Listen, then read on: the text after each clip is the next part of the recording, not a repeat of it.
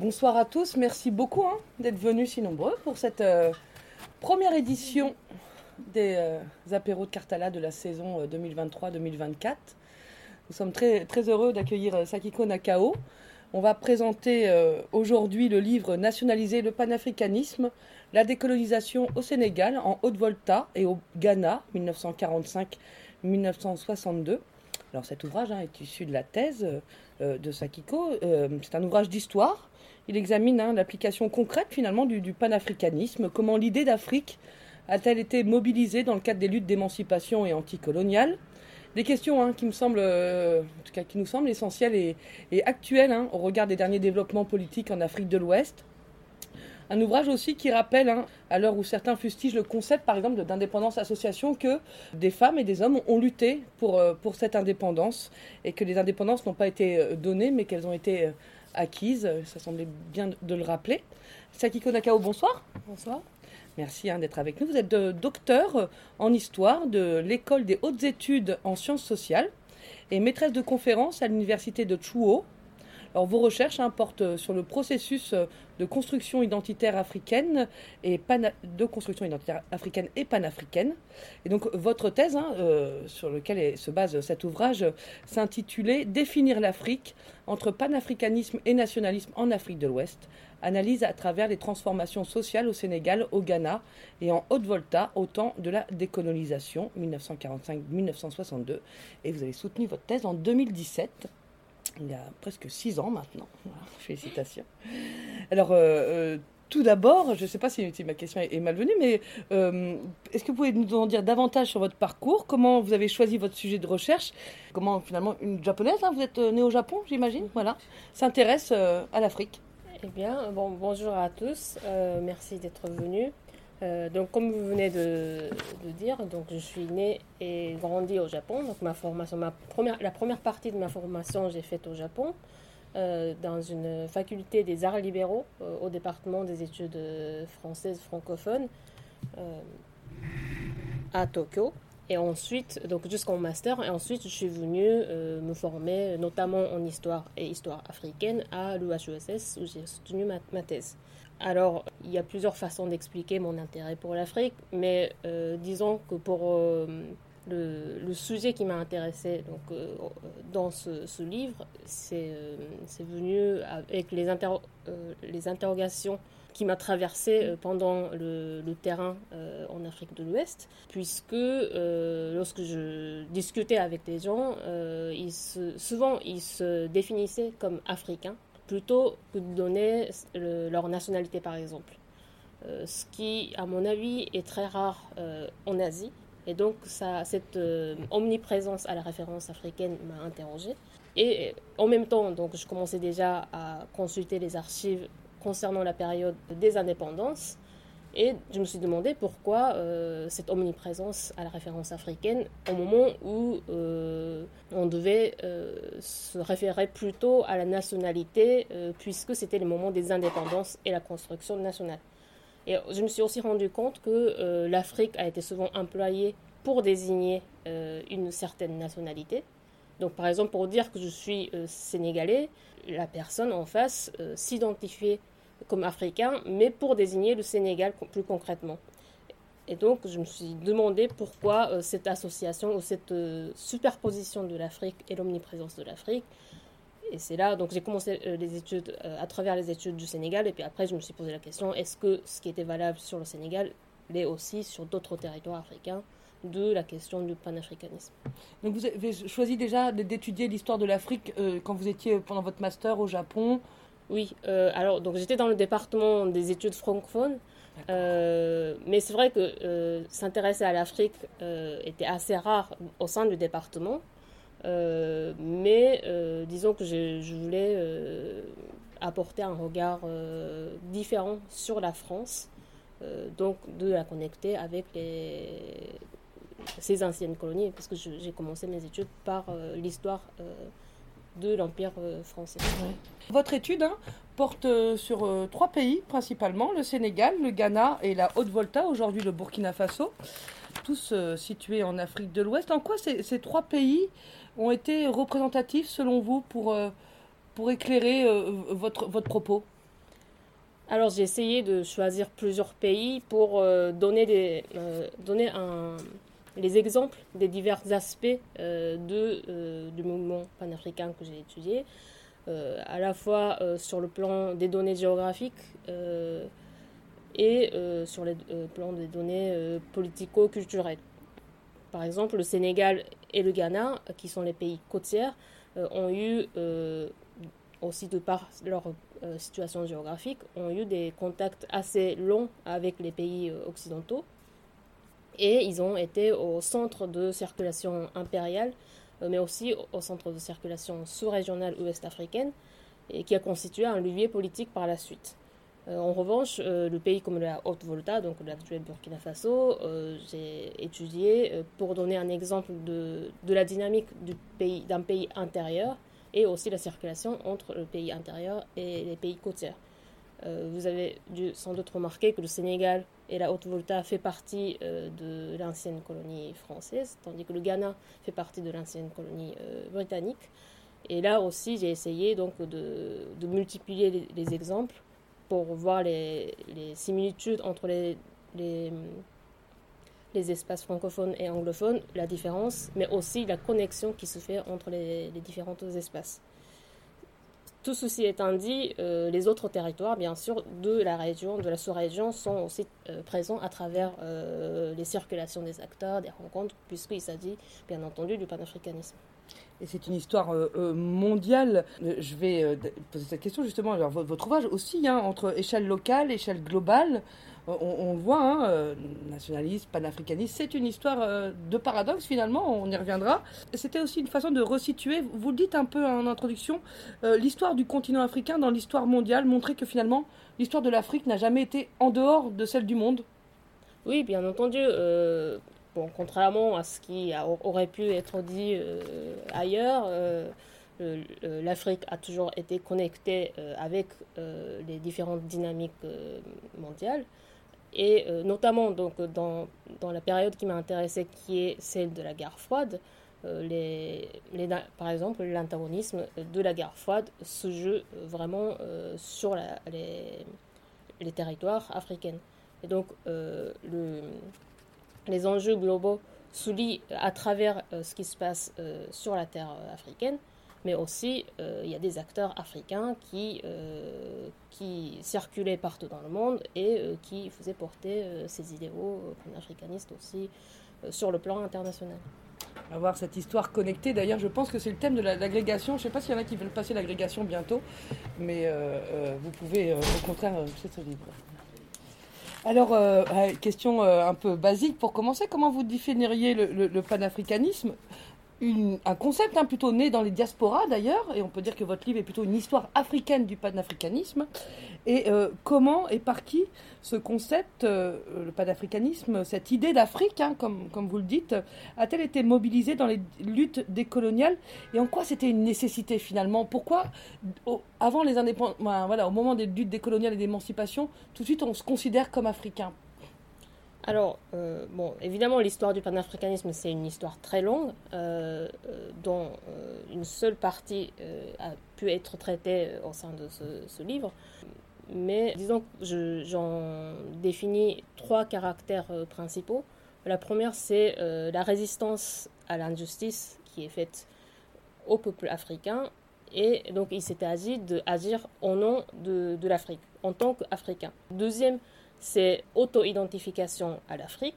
Euh, donc les gens se sont manifestés, euh, sont mobilisés en tant qu'Africains et euh, aussi pour réapproprier les représentations associées à l'Afrique, puisque, comme vous avez dit, la genèse du panafricanisme remonte à, à la traite transatlantique des personnes africaines donc mises en esclavage. Et donc, euh, il a été question de réapproprier euh, cette image de l'Afrique, ou les représentations qui est associées à l'Afrique, qui étaient dévalorisées. Et troisième aspect, c'est euh, ensuite de démontrer la capacité politique en tant qu'Africain, et ce qui a été surtout important pendant la période des indépendances, mais aussi ça a commencé bien avant, euh, par exemple juste après la Première Guerre mondiale, euh, lorsqu'il était question de droit des peuples à disposer d'eux-mêmes, euh, il y a les, Africains du continent et de la diaspora qui ont manifesté leur intérêt pour prouver leur capacité de gouverner leur propre territoire. D'ailleurs, on peut vous, citer, moi je ne savais pas, j'ai appris première notion un peu panafricaine, c'est euh, Guinéen Affaire, un, un, Guinéen qui se présente comme je suis Guinéen africain au XVIIe siècle, je pense, au XVIIIe peut-être, euh, qui se présente voilà comme ça, je suis guinéen mais je suis africain quoi. Oui, en, fait c'est un Ghanéen. Ghanéen, pardon. Mais euh, il se nomme euh, Guinéen parce que c'est la région, c'est la sous-région de, de, la côte de Golfe de Guinée.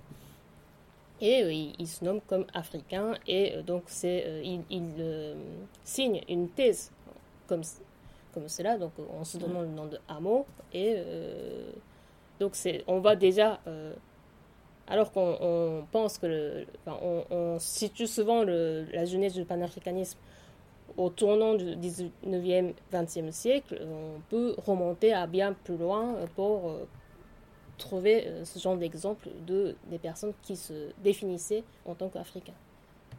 Alors, votre étude, hein, on le disait tout à l'heure, comporte trois pays, deux francophones et un anglophone. Je vais rebondir un peu ce que vous disiez tout à l'heure. Est-ce que vous avez remarqué une différence dans la mobilisation de, ces idées hein, panafricaines euh, selon ces aires linguistiques. Vous, évoquez un, événement, le congrès de Manchester, hein, qui pour vous est un, événement un peu fondateur finalement, euh, un événement auquel la zone francophone finalement, les militants hein, euh, africains francophones n'ont pas participé. Est-ce que vous, dans votre étude, vous avez remarqué une différence d'appropriation des idées panafricanistes selon la zone anglophone, selon la zone francophone? Disons que l'usage du terme euh, lui-même du panafricanisme est euh, peut-être plus euh, moins fréquent dans l'espace francophone et aussi un peu plus tardif par rapport à, à l'espace anglophone. Mais il y a toujours eu des tentatives de connexion et de coordination entre ces deux espaces. Alors vous avez parlé de congrès de Manchester. Effectivement, pour des raisons de conjoncture politique, les militants de l'espace francophone n'ont pas pu être présents puisqu'ils préparaient euh, les élections à l'Assemblée euh, constitutive euh, de ce qui va devenir l'Union française. Mmh. Et donc le congrès de Manchester, si mes souvenirs sont bons, se, passe fin septembre 1945 et les élections étaient au mois d'octobre 1945. Donc les invitations ont été envoyées. donc il y a eu des tentatives de, de coordination, mais donc euh, la conjoncture euh, politique a fait qu'ils n'ont pas pu être présents. Et ce qui a un peu, euh, disons, freiné la dynamique trans-impériale. mais je développe aussi que l'année d'après, donc c'est ceux qui sont devenus les députés dans l'Assemblée constituante française, ont également tenu un congrès à mon sens, panafricaniste, qui est assez euh, comparable au congrès de Manchester. Euh, donc, il s'agit euh, du congrès constitutif d'un parti politique qui s'appelle Rassemblement démocratique africain, qui a eu lieu à Bamako en 1946. Et en fait, je compare dans, mon livre les deux congrès et il y a beaucoup de similitudes au niveau des participants, au niveau des dynamiques, au niveau des revendications qui ont été formulées à ce moment-là il y avait des discussions finalement entre les deux espaces, voilà, francophone et mm. anglophone. La langue n'était pas forcément une barrière. Il y a... Oui, oui, euh, il, y a, il, y a, eu des, échanges. Des, des, gens qui, qui étaient. Euh, donc les, les échanges euh, se faisaient souvent en, en, anglais ou en français, mais il y a beaucoup de gens qui ont fait des études en Europe et qui étaient bilingues, donc qui servaient d'interprète pour établir le lien des, entre les deux. Donc j'ai regardé des archives des correspondances, par exemple, des, euh, militants euh, anglophones et francophones qui échangeaient euh, des, lettres, par exemple. Alors, vous dites, hein, les, revendications des coloniales ont commencé au lendemain de la Seconde Guerre mondiale, hein, voire même plus avant. Mais au, lendemain, de la Première Guerre mondiale, elles ont commencé déjà là. Mais au lendemain de la Seconde Guerre mondiale, hein, ces revendications contre l'Empire se font de plus en plus pressantes, d'autant que finalement les empires britanniques et français ravagés, en tout cas sur leur territoire métropolitains par la guerre comptent sur leurs colonies pour euh, reconstruire leur, euh, leur économie. Et c'est à ce moment-là que les revendications sociales vont faire de plus pressantes. Alors, c'était ma question justement, quel est le climat social au lendemain de la Seconde Guerre mondiale? Et, comment ces revendications émergent et construisent euh, finalement ce, discours aussi euh, panafricaniste? Alors, donc oui, comme je disais, les, les participants du congrès, donc des deux congrès, donc à la fois celui de Manchester en 1945 et celui de Bamako en 1946, euh, étaient euh, beaucoup d'étudiants, beaucoup de jeunes euh, et des ouvrières syndiquées qui ont constitué un noyau dur de la dynamique panafricaine de post-seconde guerre mondiale. Le climat social, c'est celui d'attente qui augmente. Donc, bien entendu, la période de la guerre était celle de, l'oppression. La nouvelle de la fin de la guerre est reçue comme une possibilité de, liberté et donc euh, les revendications vont ressortir euh, pour euh, plus de justice et plus de, liberté.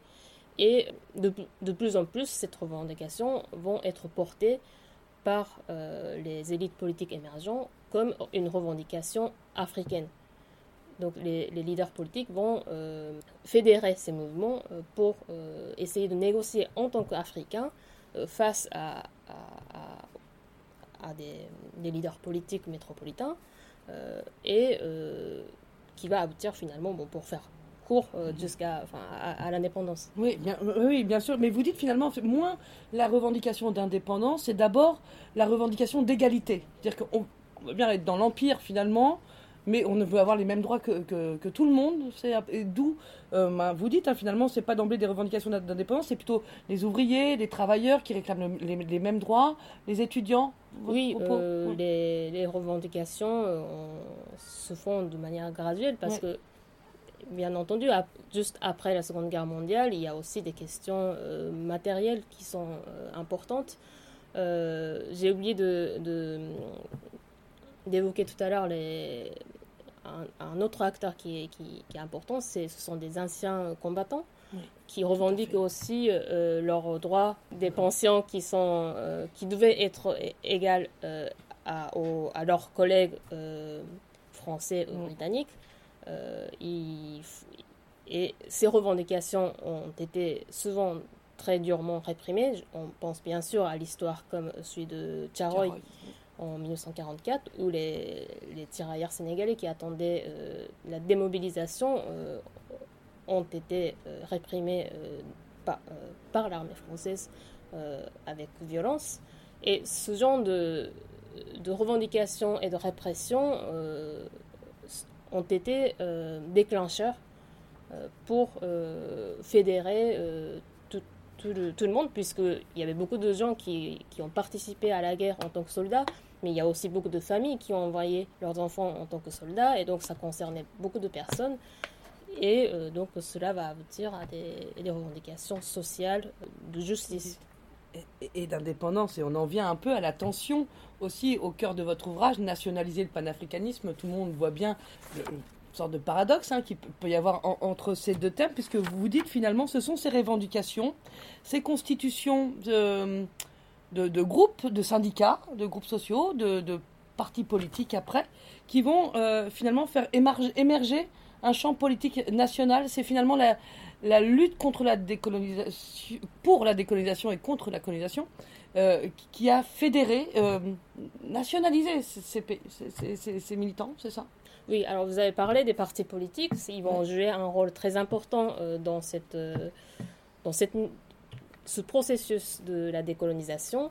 Et en fait, les nouveaux leaders politiques euh, vont tenter euh, de d'étendre leur sphère d'influence afin de mobiliser euh, le plus grand nombre pour être élus, pour prendre le pouvoir. Et donc, ce, cette démarche va être ponctuée par les élections qui ont été nombreuses dans les années 40 et 50, qu'elles soient locales, municipales ou au niveau fédéral, jusqu'à au référendum de 1958. Euh, et graduellement, euh, les luttes vont être inscrites, euh, circonscrites au niveau du territoire qui va devenir ensuite les pays indépendants. On le voit bien, alors qu'au au lendemain, hein, au moment des indépendances, entre 55 et 60, euh, les acteurs, hein, de, des militants hein, pour, cette indépendance, pour la décolonisation, s'interrogent aussi sur la définition d'une identité africaine. Vous parlez d'ailleurs beaucoup de, la culture dans votre ouvrage, euh, du rôle de présence africaine euh, Diop euh, dans ses interrogations. Et euh, donc les militants s'interrogent hein, sur la définition d'une identité africaine et sur le modèle hein, de futurs États indépendants. Les discours aussi euh, entre finalement euh, authenticité et modernité africaine. Voilà, on doit créer des États modernes, mais en même temps en retrouvant une certaine authenticité, fantasmée hein, parfois. Ou, et vous dites l'islam va jouer un rôle important en fait pour, pour, résoudre cette équation entre, entre modernité et authenticité authenticité. Euh, pourquoi Alors, de prime abord, on pourrait penser que l'islam est une religion importée. Mais vous dites non, elle, s'est euh, africanisée, elle s'est appropriée. les Africains l'ont appropriée cette religion. En fait, oui, c'est donc c'est peut-être plus plus le rôle donné dans les mhm. discours euh, des militants panafricanistes à l'islam que le rôle réel de l'islam mhm. dont il est question en fait. Et euh, donc, au sein des discours euh, de ces, élites, ces, militants panafricanistes, par exemple, l'islam a été souvent associé à l'africanité. Et donc, euh, par exemple, dans les années, à la fin des années 1950, lorsque émergent les nouveaux partis politiques radicaux comme le Parti africain de l'indépendance ou le mouvement de libération nationale de Joseph Kizerbo, il y a des voix qui s'élèvent pour disqualifier ces partis en disant qu'ils sont, euh, ce sont des, communistes. Bon, c'est plutôt le cas de, de partis africains de l'indépendance. Et quoi répondent euh, les membres de ces partis euh, par je suis musulman et donc pas communiste. Et quand ils, dit, quand ils répondent que je suis musulman, c'est comme comme si, en disant, euh, en se qualifiant de musulman, il se qualifiait aussi, il, s'inscrivait euh, à la dynamique locale. et c'était comme s'il il disait Je suis africain et je n'adhère pas à cette idéologie importée de, l'extérieur. On va revenir un peu sur la guerre froide, qui est aussi, le, moment finalement révélateur des antagonismes entre panafricanisme et, et nationalisme. Et vous écrivez ceci, alors que la colonisation reposait sur une domination territorialisée, le processus de la décolonisation consistait à transformer finalement cette entité territoriale, imposée en une entité politiquement consentie. Euh, comment s'est construit, euh, comment ce consentement s'est-il construit alors que les frontières finalement de la colonisation ont pu paraître arbitraires, hein, parfois, c'est ce qu'on entend souvent, euh, peut-être à tort d'ailleurs, il y a d'autres études au CNRS qui, disent que finalement ces frontières ne sont pas si arbitraires que ça. Euh, et je pense notamment à la Haute-Volta, alors euh, aujourd'hui le Burkina Faso, qui finalement était une colonie, donc une colonie qui était euh, dissoute au XXe siècle, vers 1910-1919, hein, je pense, mhm. et qui a été recréée, donc dissoute, divisée en trois parties entre les, différents Soudans. Et la Haute-Volta a été refondée en 1947. Comment les militants voltaïques, à la veille des indépendances et voire après, définissent-ils finalement leur nation euh, dans les années 50 Sur, quoi, sur quel discours euh, ça, repose ce, territoire consenti? Oui, euh, le cas de Haute Volta est effectivement très intéressant pour, pour étudier le nationalisme et le panafricanisme, parce que, donc, comme vous disiez, le, le territoire a été créé en 1919, donc au lendemain de la Première Guerre mondiale, et ensuite ont été supprimés euh, dans les années 30, 1932 je crois, en raison de crise économique. Euh, le territoire a été jugé euh, aux yeux des administrateurs coloniaux pas suffisamment rentable pour l'Empire français et donc on a été purement supprimé et rattaché aux trois territoires avoisinants comme la Côte d'Ivoire, le Niger et le Mali, enfin le Soudan français de l'époque. Et c'est au, lendemain de la Seconde Guerre mondiale que les suites à la demande euh, portée notamment euh, par euh, les élites de la cour vagalaise, donc le, royaume Mossi, notamment le Moronaba, qui était le représentant, pour reconstituer le territoire tel qu'elle a été créé en 1919. Vous voyez un peu le paradoxe, c'était un territoire qui a été créé euh, en raison de l'administration coloniale pas, enfin, au sein de l'entreprise impériale française, mais a été revendiqué donc de l'intérieur et ensuite devenu un État indépendant avec ces frontières-là. cette demande a été entendue puisque donc je parle de 1947, c'était la restitution de cette colonie. Euh, et euh, je vous ai parlé du congrès, euh, congrès constitutif d'un parti qui s'appelle Rassemblement démocratique africain en 1946, qui avait une grande influence dans la sous-région, qui répandait son influence vers, le territoire qui allait devenir la Haute-Volta. Et donc, euh, les autorités euh, françaises qui s'inquiétaient de cette euh, nouvelle dynamique voulaient diminuer cette influence en créant, donc en divisant, en créant le, territoire pour, pour faire entrave à, cette dynamique. bon, j'ai un peu dévié par rapport à votre question, mais donc. vous, vous, citez longtemps un certain nazi Naziboni Naziboni. Euh, alors, parce que vous dites, c'est euh, finalement le. Moronaba Moi, je dis Moronaba, je sais pas si Mogonaba, mais Moronaba, d'accord. Euh, qui a milité pour la Constitution. Royaume Mossi, mhm. mais alors Nazi dit bah oui, mais c'est pas que les Mossi aussi qui sont au Burkina Faso, il y a d'autres ethnies. Alors justement, il y a cette tension un peu entre nations ethniques. et...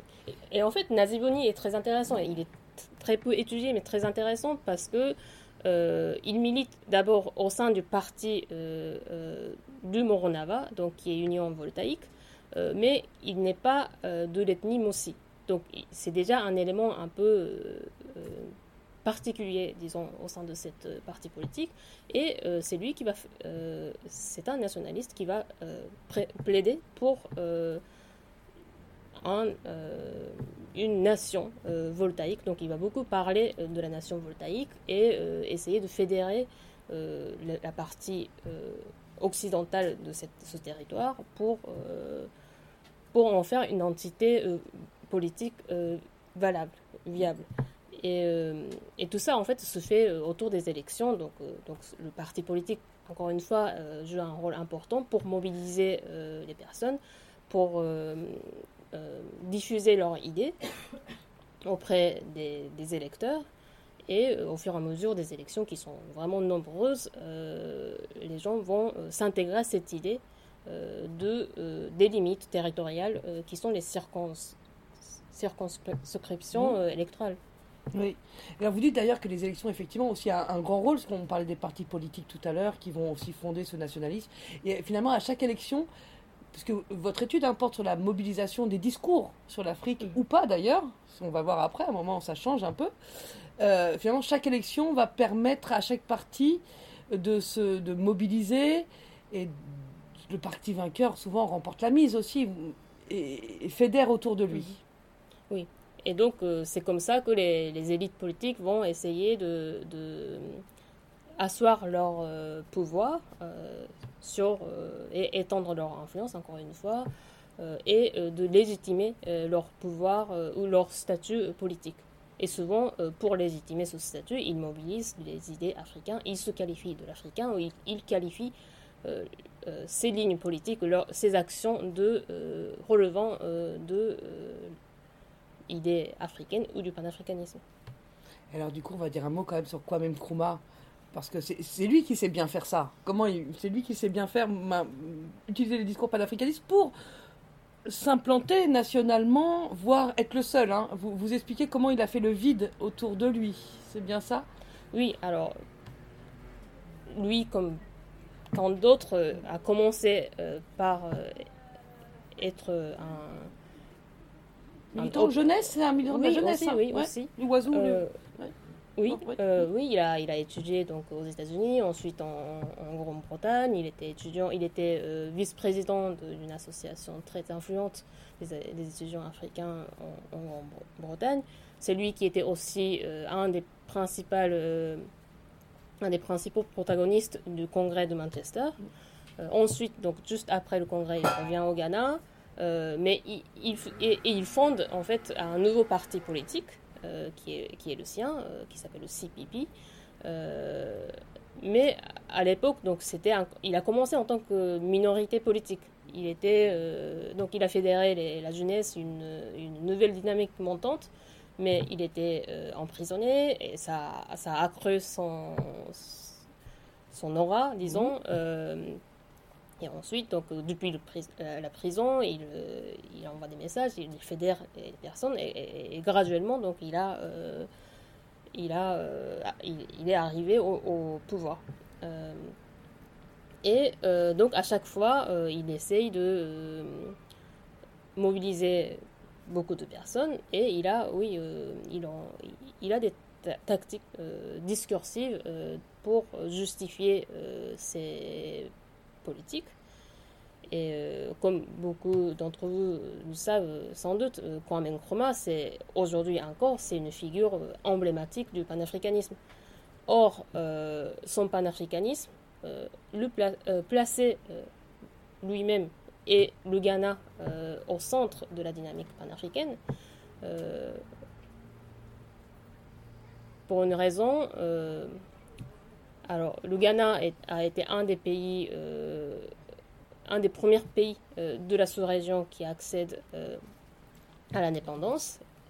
Et bon, il y a le fameux discours de Kwame Nkrumah qui dit, au, moment des au moment de l'indépendance du Ghana, qui dit que l'indépendance du Ghana n'a pas de sens si ça ne sert à euh, ça nous sert à, la future euh, constitution des, États-Unis d'Afrique. Euh, et donc, il donne le Ghana comme exemple de et moteur du mouvement panafricain. mais si on regarde de près, on, aperçoit que il y a quand même une comment dire ganocentrisme dans le, la façon, dans sa façon de euh, promouvoir le panafricanisme. J'ai l'impression, on a l'impression qu'il se sert du panafricanisme pour liquider ses opposants autour, exclure euh, un peu les d'autres partis hein, finalement euh, au Ghana. Et bon, c'est pas un grand démocrate ou alors. Bon, tout ça c'était fait de façon très, dans, dans la limite constitutionnelle, mais mais effectivement, il, met bien en avant euh, le panafricanisme euh, pour euh, asseoir son pouvoir politique. on arrive hein, à la, guerre froide, hein, au lendemain de bon, la guerre froide était déjà là, au lendemain des indépendances. Et finalement, est-ce qu'on peut dire que la guerre froide, cet affrontement hein, entre États-Unis et Russie, d'ailleurs c'est URSS plutôt, ces pays aussi qui ont été, ces puissances qui ont été aussi euh, à l'avant-garde de la décolonisation, puisqu'elles ont forcé, au lendemain de la guerre, euh, entre guillemets, forcé la France et, l'Empire britannique à, décoloniser. Est-ce qu'on est peut dire que la guerre froide, euh, durant la guerre froide, ces tensions hein, entre panafricanisme et nationalisme se sont accrues? Est-ce qu'on peut dire que c'est à ce moment-là que la concurrence entre pays africains a émergé? Oui, alors il se trouve que la période de l'après-guerre et du démantèlement des empires coloniaux et celle de la guerre froide. les les micronationalismes ont été renforcés à travers euh, le processus euh, d'accès à la souveraineté qui s'est passé dans le contexte de la guerre froide. Euh, mais je crois qu'on ne peut pas dire que la guerre froide est la cause de cette émergence ou du renforcement du nationalisme. En revanche, on peut dire que quelle a été la cause du renforcement du nationalisme de la France ou des États-Unis qui a eu des conséquences sur la manière dont la décolonisation s'est déroulée. D'accord.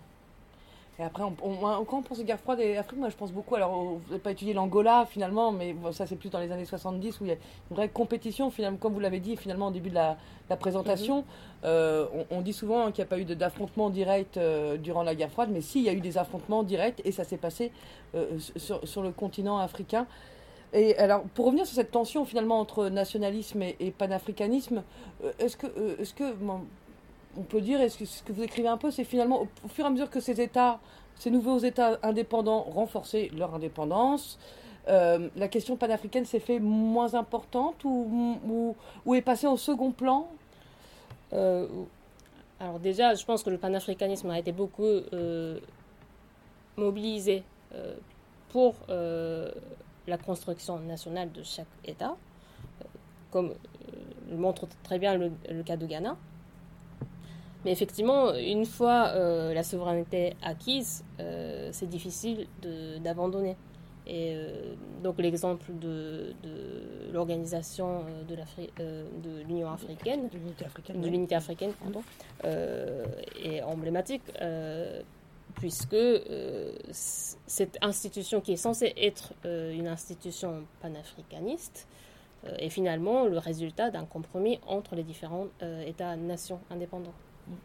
Alors on vient le fameux groupe de Monrovia et de Casablanca. Alors j'ai mis mon, t-shirt euh, Patrice Lumumba aujourd'hui et j'ai appris euh, dans votre livre que le groupe de Monrovia, alors qui est constitué d'une dizaine de pays, plutôt francophones, le Sénégal, alors le groupe de Monrovia, c'est le groupe qui est plutôt pour une euh, fédération une coalition d'États-nations.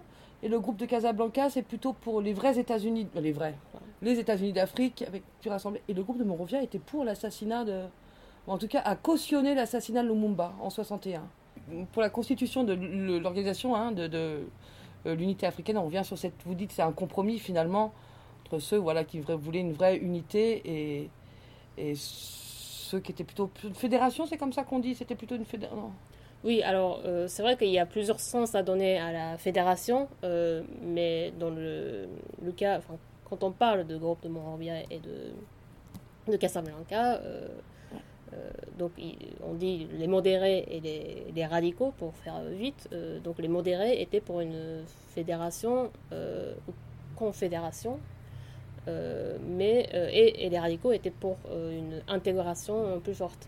Mais il faut distinguer cette idée de fédération de des différentes tentatives de fédération qui a eu lieu au moment des indépendances, comme la fédération du Mali euh, ou la Fédération de Mali, Guinée, Ghana, euh, qui ont tous euh, malheureusement échoué, mais qui, pour moi, étaient une application, qui aurait pu être une application concrète de l'idée panafricaine.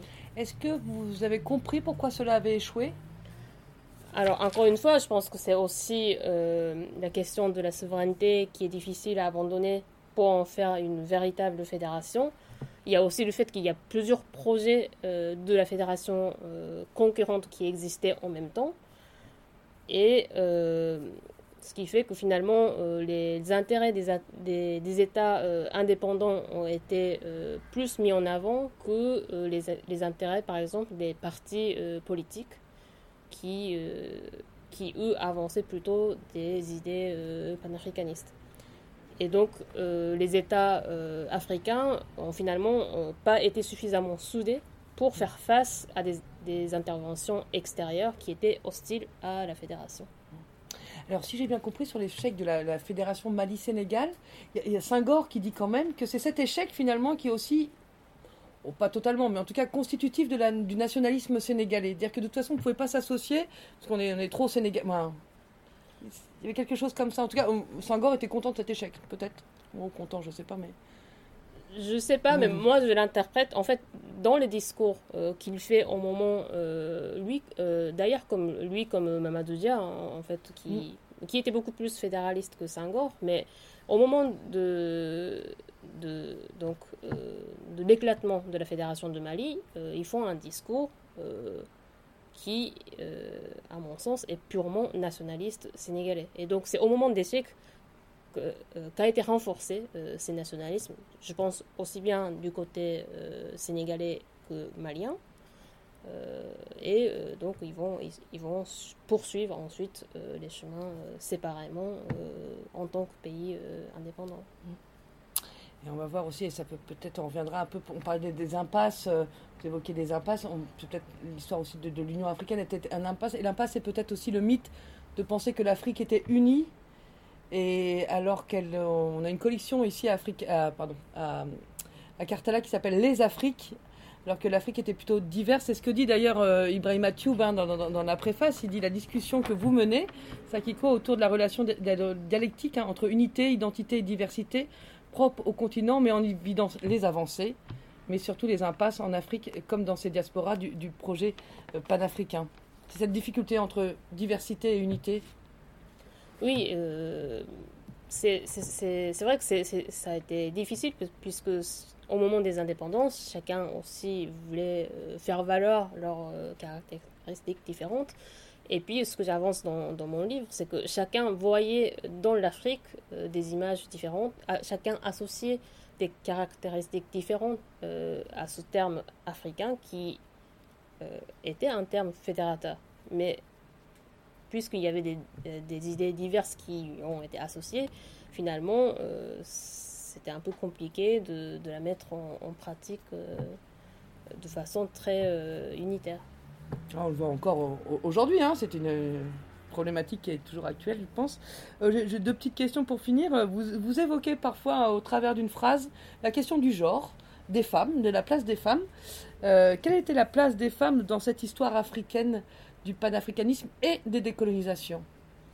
Alors, euh, j'ai essayé effectivement de soulever la masculinité euh, de l'historiographie du panafricanisme, puisqu'on met souvent en avant les héros euh, masculins qui, ont guidé, qui auraient guidé la dynamique panafricaniste. mais j'ai le sentiment que j'ai peut-être pas suffisamment mis en avant les différents rôles joués par les femmes au sein de, mon livre. ceci dit, la vision masculine euh, les, visions masculinistes des choses sont bien présentes euh, dans les discours euh, politiques panafricanistes à l'époque et les femmes ont immédiatement contesté cette masculinité. Et j'ai étudié le dossier, il y a un dossier dans une revue des étudiants qui s'appelle Tam Tam d'une association euh, des étudiants euh, catholiques africains et malgaches, où il y a euh, deux personnes qui discutent autour de, de sujet de la place des, femmes dans l'Afrique à, venir. Donc une, une c'est Jacqueline Klibali qui va devenir Jacqueline Kizerbo, et l'autre c'est Paul Kaya. Paul Kaya avance une idée tout à fait masculiniste de, de la la rôle que doivent jouer les femmes africaines. Mm. Et euh, Jacqueline Kizerbo euh, donc euh, contredit ces, discours pour mettre en avant une idée plus à, l'avant-garde de, des rôles que les femmes peuvent jouer. Donc, comme ce dossier le montre, il y a des discussions constantes sur la place que doivent prendre les femmes au sein de la nouvelle société africaine en construction bon, dans l'ensemble, il faut admettre que les rôles euh, qu'elles se donnent euh, et qui, lui, leur ont, et, qui leur ont, été donnés, euh, sont souvent genrés, mais leur présence ont été néanmoins fondamentale dans les luttes vers l'indépendance. je pense aussi à la question des droits de vote des femmes que j'évoque. Bien sûr puisque ces, ces, votes ont été importants pour euh, faire gagner, euh, pour faire élire par exemple euh, quelqu'un comme Lamine Gay. Au Sénégal. Au Sénégal. Des femmes.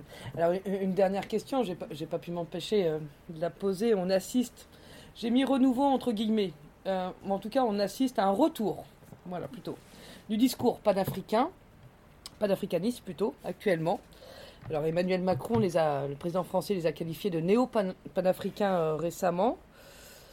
Euh, j'allais dire un autre mot, mais je ne vais pas le dire parce que je pense que c'est pas le lieu. Euh, et donc en même temps, et en même temps des discours hein, de souveraineté. On avait avec les coups d'État au Mali, au Burkina Faso. D'ailleurs, c'est intéressant parce que vous parlez du Ghana et de la Haute-Volta, le Burkina Faso qui a vu émerger Thomas Sankara, Sankara, pardon, qui est une grande figure panafricaniste. Le Ghana qui surfe beaucoup aujourd'hui sur le tourisme afro-américain aussi. Voilà, ce soit une autre, version hein, mm-hmm. du panafricanisme.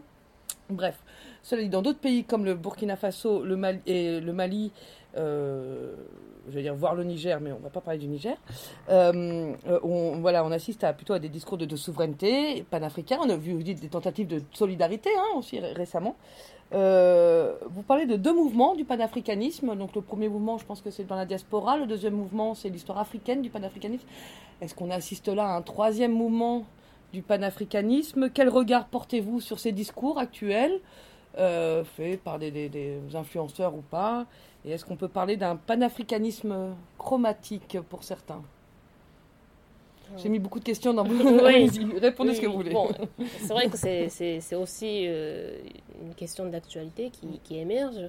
Euh, L'histoire du panafricanisme ou l'historiographie du panafricanisme avait tendance à mettre en avant euh, les, les héros, euh, héroïser euh, des, leaders euh, qui ont porté ce courant. Et euh, finalement, en fait, c'est ces icônes qui restent aujourd'hui, qui sont mobilisées.